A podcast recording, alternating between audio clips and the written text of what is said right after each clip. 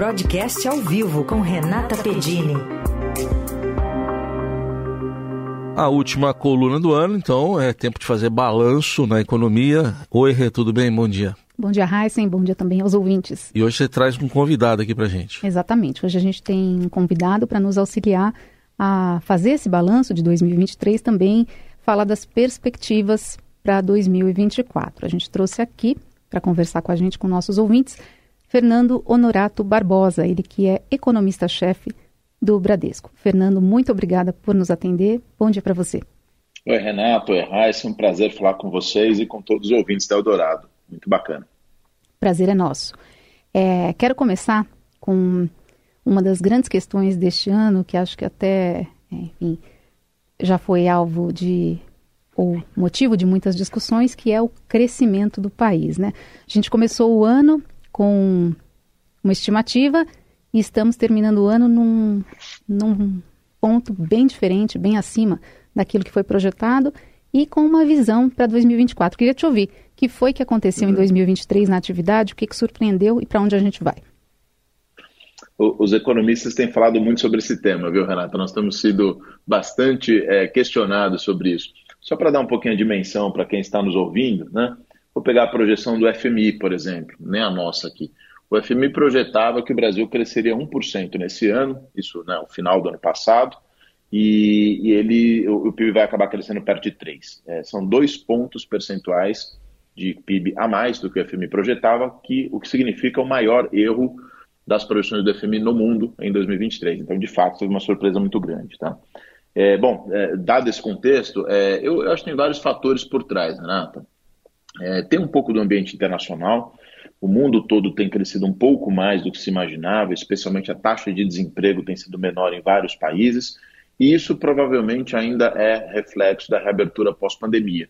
Não é incorreto dizer que 2023 foi o primeiro ano de reabertura plena, com todos os serviços, lazer, viagens é, a todo vapor. Então, esse é o primeiro componente.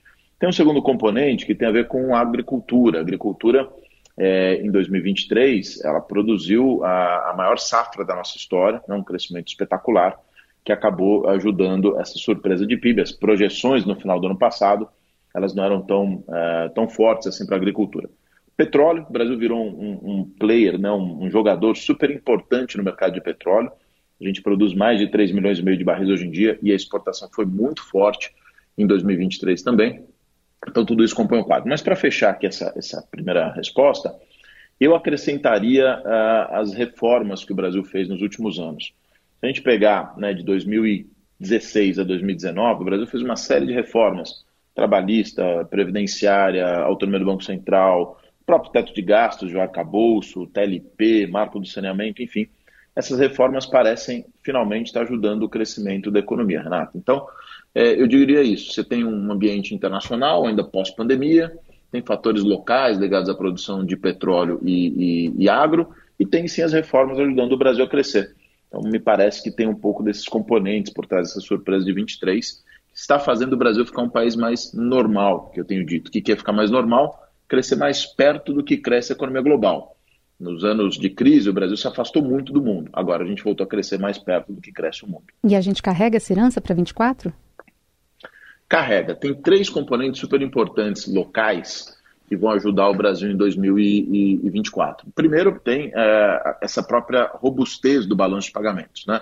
ou das contas externas. Essa, essa exportação do agro, a exportação de petróleo, ela vai continuar, não na mesma intensidade de 23, mas vai continuar em 24. E o Brasil está muito sólido nas contas externas. Eu diria até, Renata, que é muito provável que a gente tenha um upgrade na nota de crédito do Brasil em 24. Tá? Então, tem um ambiente, é um setor externo que nos ajuda. O segundo componente tem a ver com a demanda doméstica. O desemprego segue baixo. Nós estamos estimando mais um milhão de empregos sendo criados é, no ano que vem, 2024, com salários reais, né, descontado a inflação, continuando a crescer. E por último, tem um componente super importante, que é a inflação baixa que nós temos vivido, né, depois de dois anos de pressões muito, muito relevantes. Essa inflação vai permitir que o Banco Central continue cortando a taxa de juros, então tem um estímulo para a economia vindo do crédito, com juros mais baixos, e a própria inflação mais contida vai ajudar a recompor um pedaço da renda das famílias, que foi muito corroída pela inflação alta especialmente em 2022. Então, tudo isso deve ajudar o PIB a crescer. Agora, a nossa projeção, eu espero que a gente não erre tanto quanto nos últimos anos, a nossa projeção para 2024 ela é, um, é de um crescimento um pouco menor do que 23. Nós temos uma projeção em torno de 2 aqui, por exemplo, para o ano que vem. Aí sim, muito associado ao fato de que a agricultura, que ajudou bastante em 2023, não vai conseguir ajudar na mesma intensidade em 24.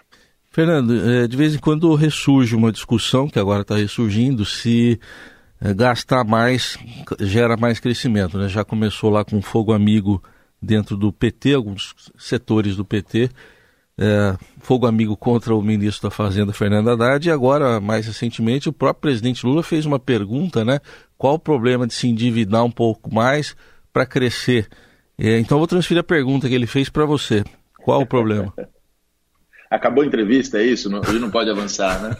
Não, vamos lá. Imagina, brincadeiras à parte. Eu gosto de separar essa discussão, Raíssa, em duas. Uma discussão meio teórica e uma discussão prática. Tá? A discussão teórica de fato, não tem nada né, na teoria econômica que diga que se você gastar mais, você não possa crescer um pouco mais. Vou dar um exemplo. Né? Você pega um país é, que, que se endivida para construir uma hidrelétrica, por exemplo, vai gerar energia, vai gerar mais produção, é, vai gerar empregos, né? e, portanto, você se endividou para fazer um investimento, digamos, produtivo, né? que vai levar aquele país a crescer mais. Teoricamente, não tem nada de errado com esse raciocínio. Né? O problema vem na prática. Né? O Brasil historicamente não tem um bom uh, registro, um bom né, track record, como a gente fala, uh, de fazer bons investimentos a partir do endividamento. Normalmente a gente se endivida para fazer gastos correntes, que não levam a muito mais crescimento de longo prazo, ou os investimentos são de baixa produtividade. Esse é um problema prático que acontece. E o segundo é a taxa de juros que a gente tem que pagar para financiar esses investimentos. Então, se endividar hoje no Brasil para fazer o país crescer, significa tomar um dinheiro a 5,5% real, acima da inflação, né, numa taxa longa, pega lá as taxas de mercado mais longas, que é um dinheiro caro. Né? Então, a rentabilidade, o retorno desse investimento, seja para a sociedade, seja para os cofres do tesouro, tem que ser muito alto. Então, eu acho que é um pouco esse, essa ambiguidade, sabe? Em que a gente tem, de um lado, né, é possível uh, um, um governo se endividar para crescer? Em algumas ocasiões até é mas é, historicamente a gente não consegue fazer isso com muita eficiência no Brasil. O juro está alto e um último elemento, na verdade, é, o Brasil já, já é bastante endividado. Né?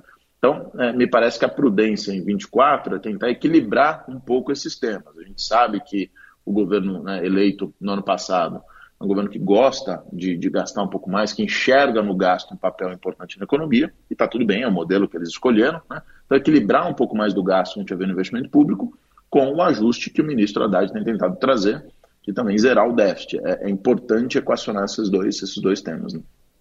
Queria justamente um comentário seu, Fernando, sobre esse ajuste. Né? A gente começou o ano, a transição de governo foi marcada por uma incerteza grande na área fiscal, qual seria a regra que ia valer no país. Houve apresentação de um, uma nova regra, o arcabouço fiscal, aprovação, mas o governo segue aí, é, ou ao longo de 2023, fez um grande esforço para obter mais receitas para fazer as contas fecharem e conseguir chegar perto do que é a meta que foi estipulada para 2024, que é zerar o saldo negativo das contas públicas.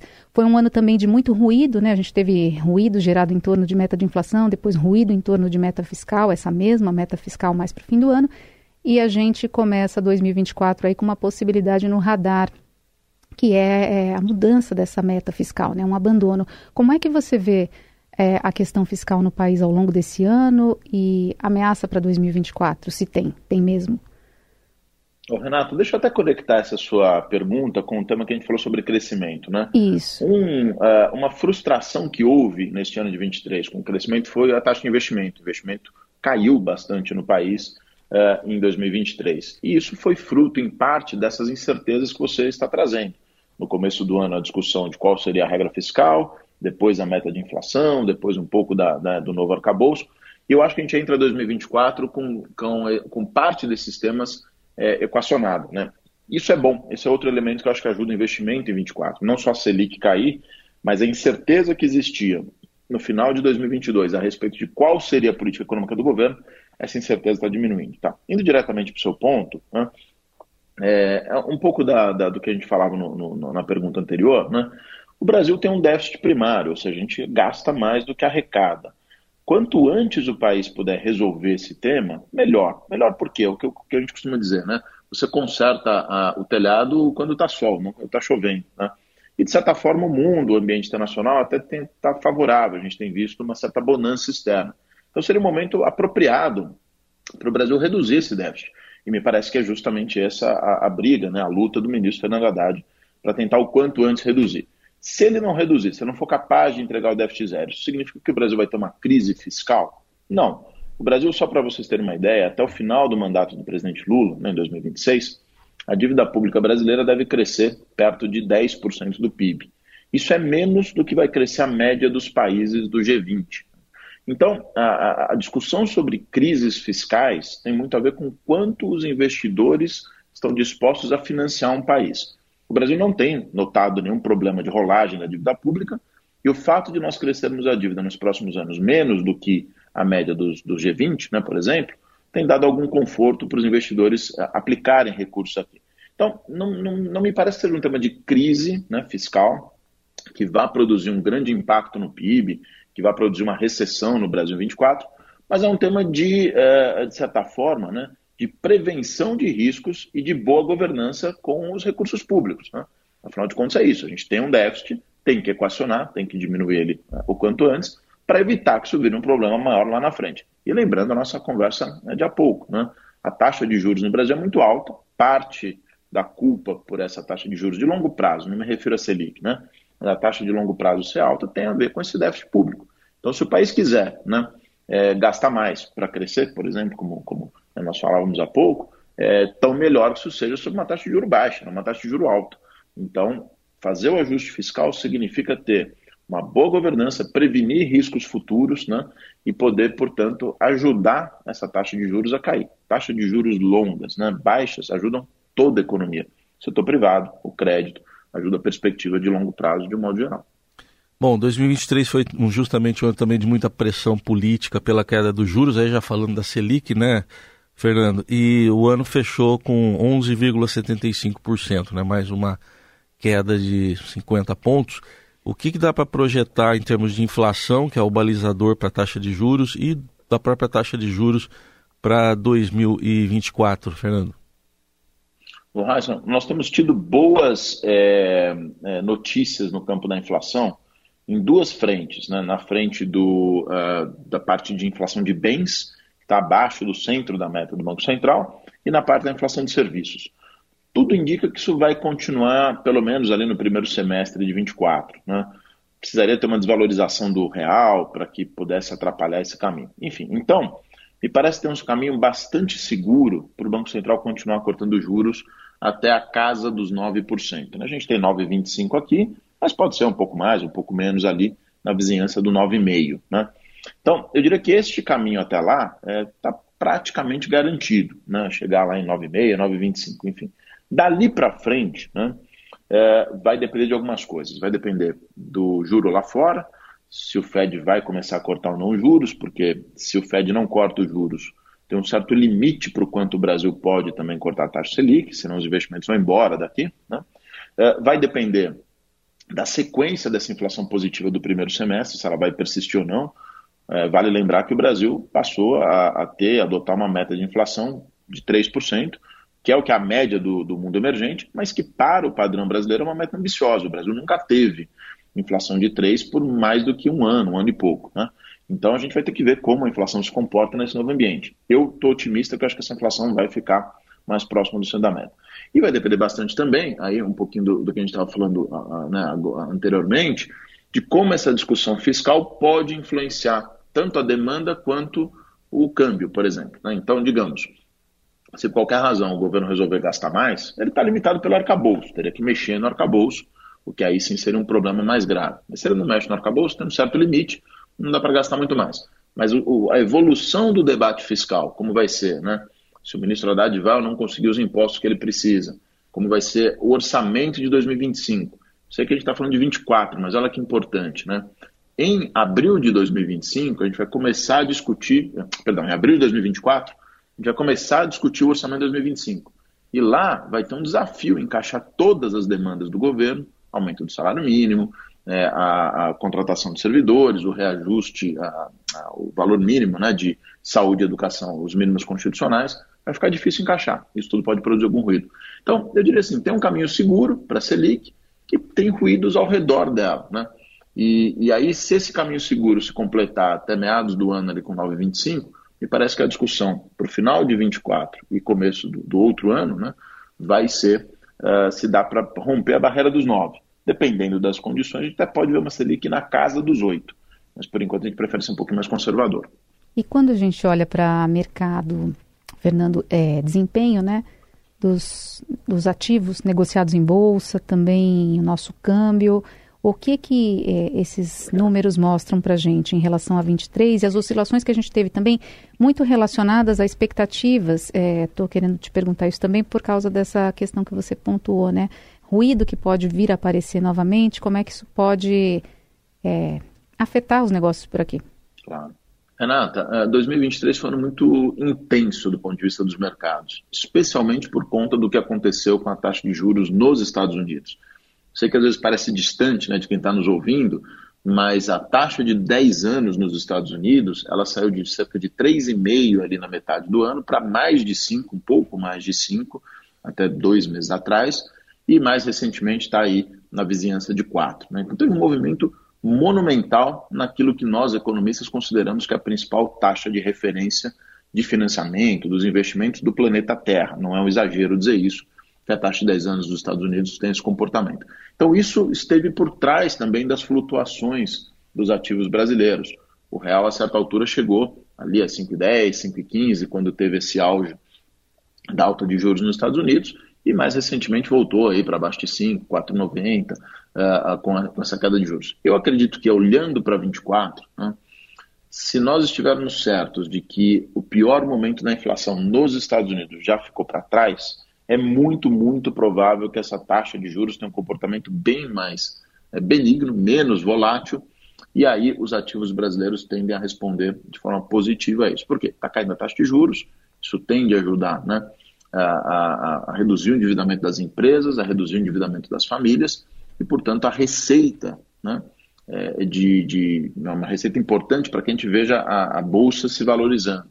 Quando a gente pensa no câmbio, né, no real, real dólar, é, se lá fora está um pouco mais calmo, e voltando ao ponto que a gente comentou, o Brasil tem essa força das contas externas, dá para ver o real uh, ganhando força, né? o dólar caindo, talvez aí de 4,90, 4,80 para baixo de 4,70, alguma coisa assim.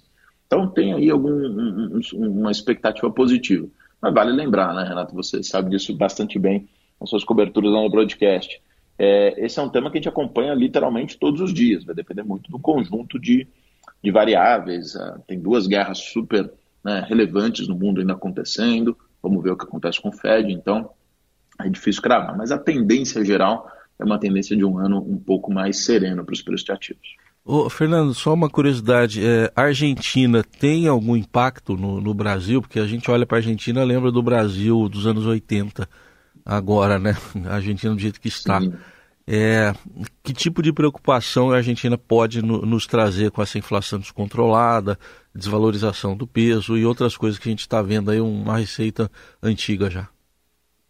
Tem impacto sim, aliás é importante a gente trazer esse tema, porque é, ainda que a, a, o peso da Argentina na exportação brasileira tenha caído muito nos últimos anos, os grandes né, é, parceiros do Brasil são a China, Estados Unidos e Europa.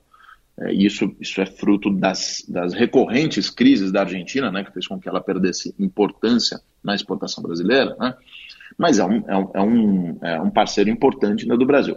E é quase impossível né, imaginar que com uma desvalorização do tamanho do que está acontecendo, né, com as medidas que estão sendo tomadas e, portanto, algum efeito na economia, isso não vai ter algum impacto nas exportações brasileiras. Agora, é pequeno, né? então tem impacto sim, mas é pequeno. Estamos falando aí que talvez o Brasil possa perder 2, 3 bilhões de dólares de exportação num saldo comercial de 90 bilhões. É pouca coisa, mas tem algum impacto.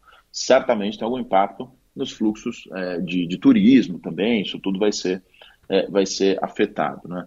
Agora, dito isso, é, eu não espero, e aqui não tem nenhum impacto, de ordem financeira, de contágio, de risco país, de, de é, associado aos bancos. Né? Então, a Argentina não é um problema financeiro, ela é um problema ligado ao comércio exterior é, e ligado aí aos fluxos de, de, turismo. Agora, olhando um horizonte um pouco mais dilatado, né, acho que ninguém tem a resposta se o Milley, né, o presidente eleito, se ele vai conseguir ou não é, implementar a agenda que ele quer. Estou falando especialmente do ponto de vista político. A agenda econômica me parece bem desenhada, a agenda do novo ministro da Fazenda, não a agenda que ele pregava durante a campanha. Né?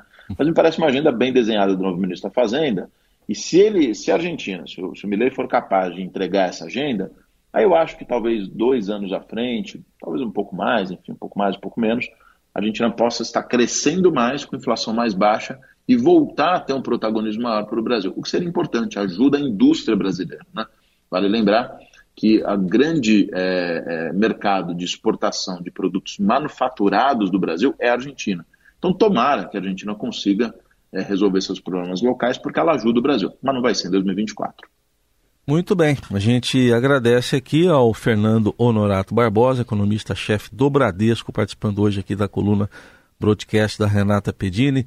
Obrigado pela participação, um feliz ano novo. Até uma próxima, Fernando. Tudo de melhor para vocês. Eu que agradeço aí o convite e desejar um feliz ano extraordinário para todos que estão nos ouvindo. Para você também, Fernando, e muito obrigada mais uma vez por nos atender à Rádio Eldorado, também ao broadcast. Legal, um a gente, abraço. E a gente encerra assim a última coluna do ano também da Renata Pedini. Obrigado pela parceria, Rê. Obrigada a vocês Nesse... e ouvintes que estão sempre aqui com a gente. Valeu, obrigado por esse adeus ano velho. Vamos dar tchau para ele, que seja um feliz ano novo. Até a próxima, Rê. Até.